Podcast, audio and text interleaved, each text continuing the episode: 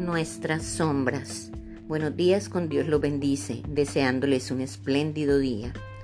¿Qué quiero decir con nuestras sombras?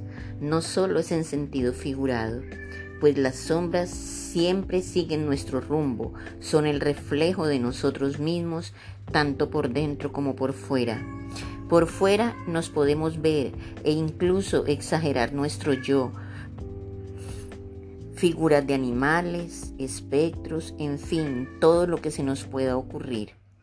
Pero quiero hablarles de aquello que llevamos dentro, de eso que ocultamos, que no queremos dejar salir a la luz por temor a tener que enfrentarnos a ciertas realidades que están escondidas y duelen menos y nos hacen menos daño.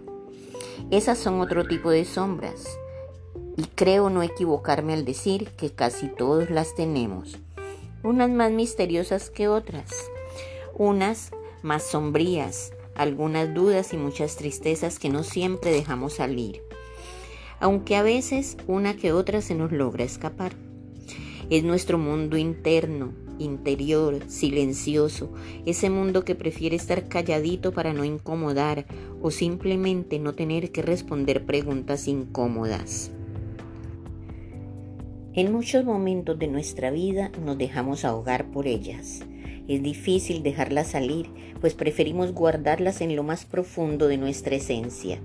No queremos que estén a la disposición de quienes nos rodean. Son nuestros secretos profundos.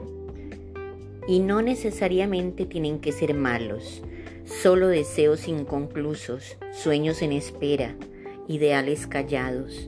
Dicen que lo que no dejamos salir nos ahoga. Yo creo muy personalmente que son tan nuestros.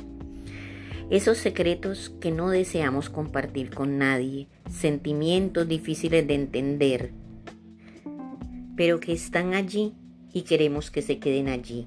No todo lo que pensamos o sintamos hay que compartirlo con otros.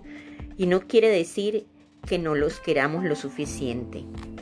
Simplemente que es bueno tener algo propio, algo único, algo solo para uno. El egoísmo es otra cosa. Callar en algunos momentos es de sabios. Nos hace sentir que tenemos algo de privacidad en nuestra vida. Que hay algo que puedo y quiero guardar solo para mí. Pero ojo, que esto no te vuelva huraño, solitario, introvertido. Solo quédate con aquello que sea bueno y te haga feliz. Recuerda, es tu sombra y de nadie más. María Teresa Burge dice, nuestras sombras son más grandes que nosotros mismos.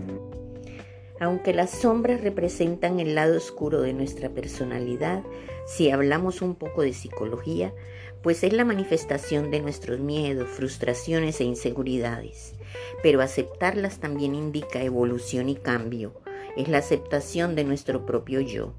Que el Señor los bendiga grandemente. Les desea su amiga Saide Naufal.